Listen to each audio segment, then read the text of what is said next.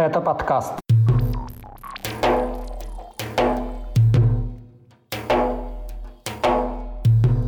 Зеленский награжден орденами Ичкерии. Кадыров поддержал контрнаступление армии Украины. Мобилизованные из Осетии пожаловались на избиение. Военный из Чечни задержан за угрозу взорвать пассажирский самолет. Об этом и не только в 127-м выпуске подкаста «Кавказ. Реалии». Его проведу я, Иван Мартыненко. Привет! Привет!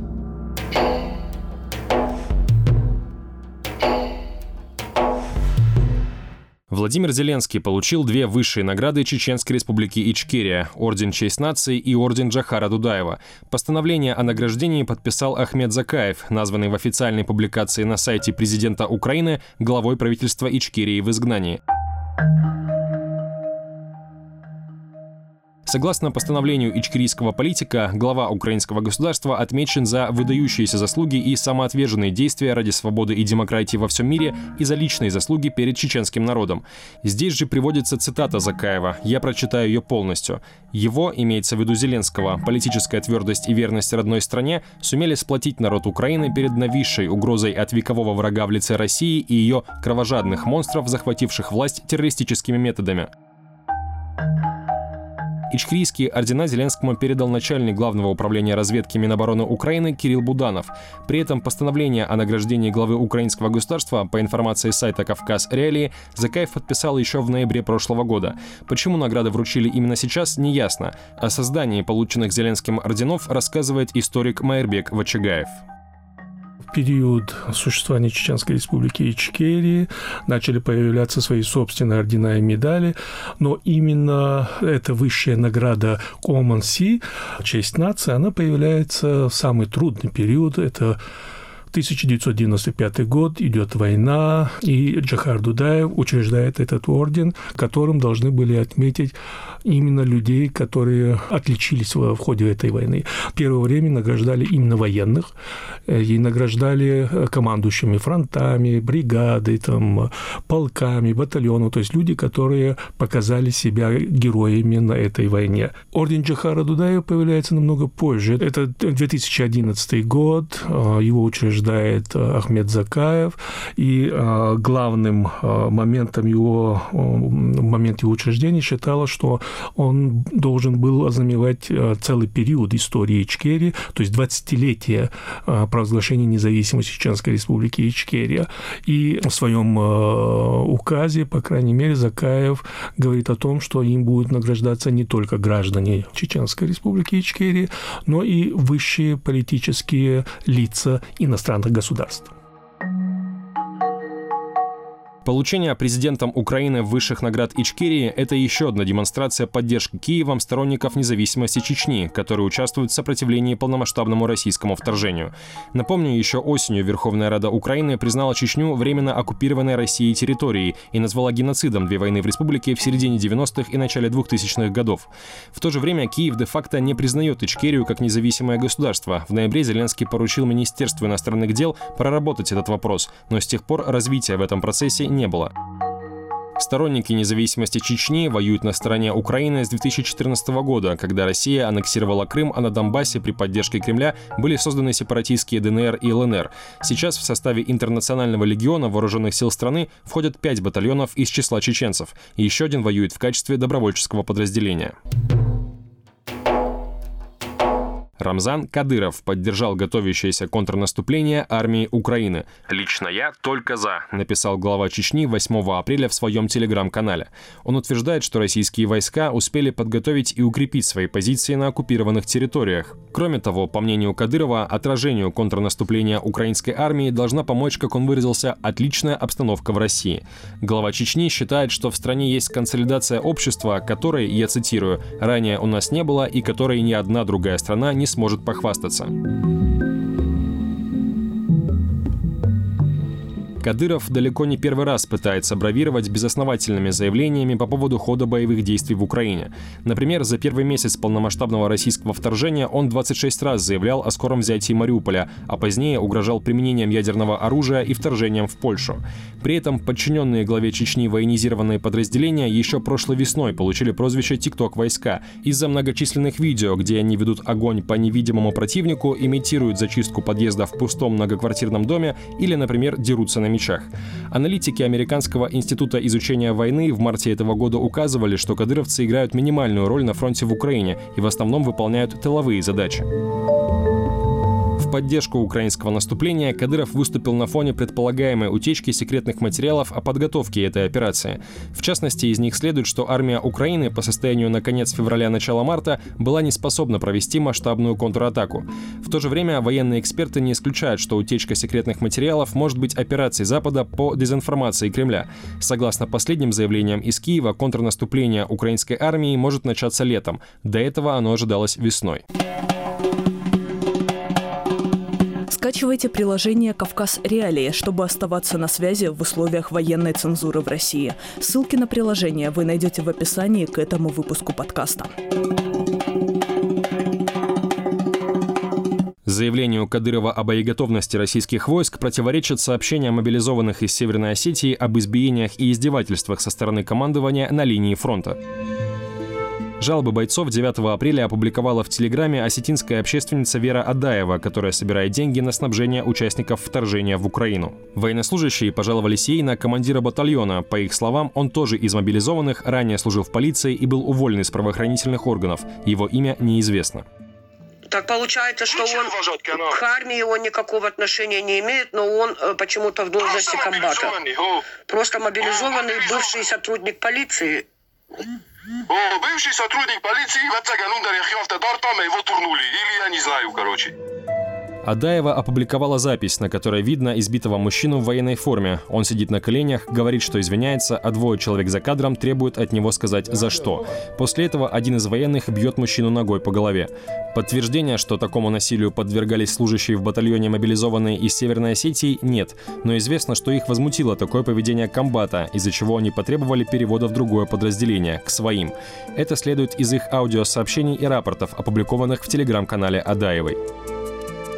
На жалобы мобилизованных из Северной Осетии отреагировал глава республики Сергей Миняйло. Он заявил, что речь идет о батальоне одного из полков, который воюет в Херсонской области Украины, и подтвердил информацию об издевательствах со стороны комбата. Всего в указанном подразделении, как заявил Миняйло, служат 46 мобилизованных из Осетии. Глава республики добавил, что по факту издевательств направлены жалобы в военную прокуратуру. Вскоре бойцы сообщили, что ситуация в батальоне налаживается. Вот к командующий ну, зам командующего по воспитательной работе. Вроде сейчас все идет, объяснительное, объяснительное, все нормально вроде бы. Все сейчас решится. Ну, вроде бы все улаживается. А переводе мы тоже сказали, чтобы нас перевели. И вроде все нормально. Спасибо за помощь. По поводу вот этого военнослужащего дела отправляется в прокуратуру. Все уже отправляют, вот сейчас занимаются. А по поводу нас сейчас вот разбираются тоже. Для подкаста «Кавказ Реалии» насилие на линии фронта прокомментировал руководитель правозащитной организации «Гражданин и армия» Сергей Кривенко.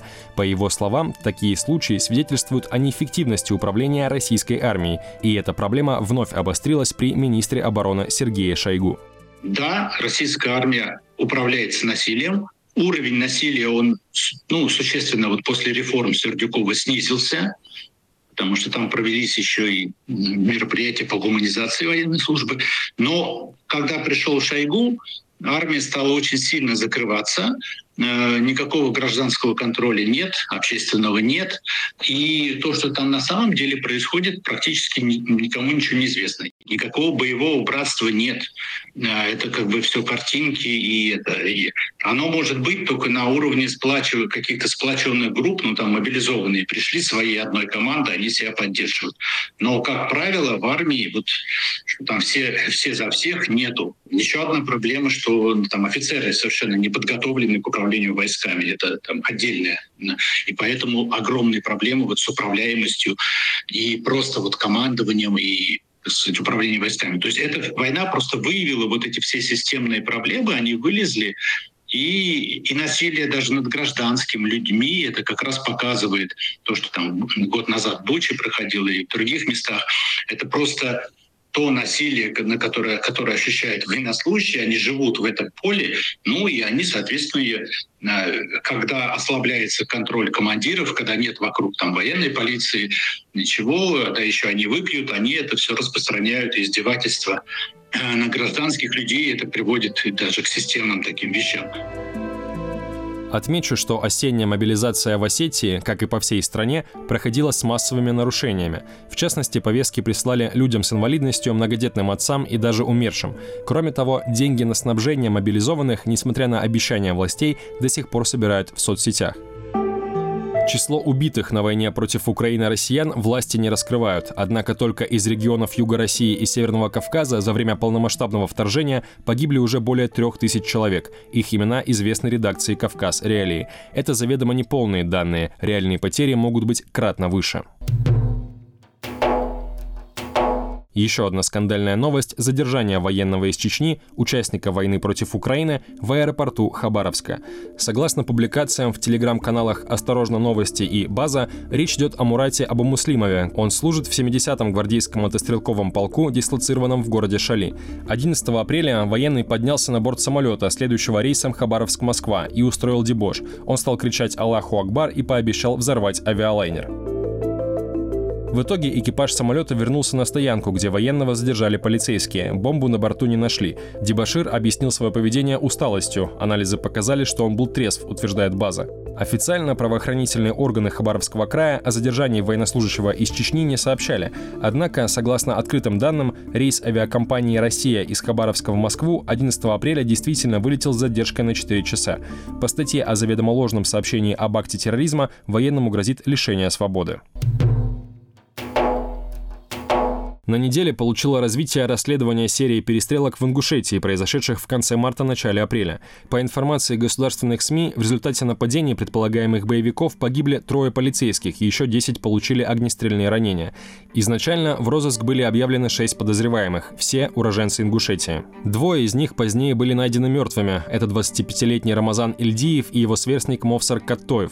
Силовики утверждают, что не причастны к их гибели, но эта версия не исключена. 7 апреля стало известно о задержании объявленного в розыск 22-летнего Амира Бокова. По неподтвержденной версии он сам сдался полиции. На следующий день российские СМИ со ссылкой на данные правоохранительных органов и спецслужб сообщили о задержании еще одного подозреваемого, 24-летнего Микаила Машхоева. 12 апреля, то есть через 4 дня после появления сведений о задержании Машхоева, детали его поимки неожиданно привел Рамзан Кадыров.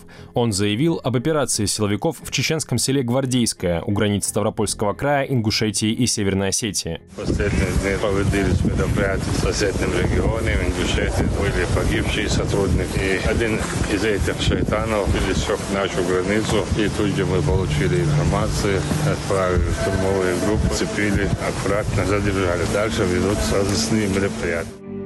Имя задержанного глава Чечни не назвал. Сначала он лишь сказал, что это человек из соседнего региона, но позднее уточнил, что речь идет о подозреваемом в причастности к серии нападений на силовиков в Ингушетии.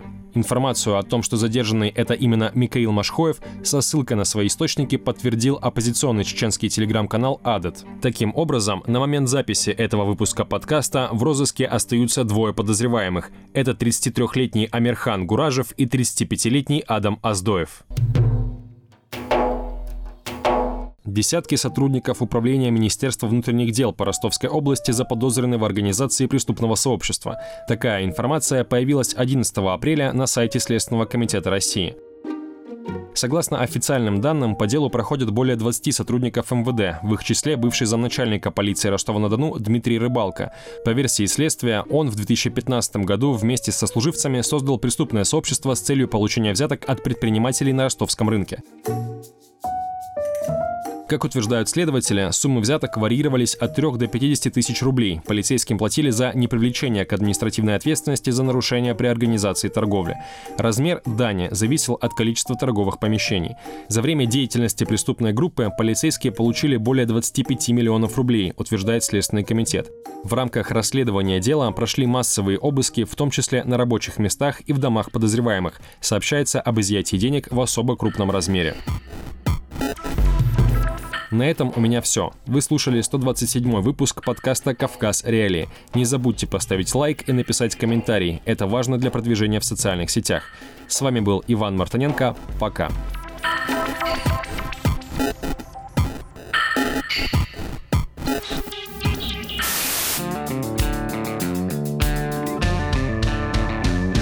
Студия подкастов «Радио Свобода». Человек имеет право. Время свободы. Американские вопросы. Кавказ подкаст. Атлас мира. Цитаты свободы. Скучно не будет. Слушай на всех подкаст-платформах. Просто надень наушники. Подкасты «Радио Свобода».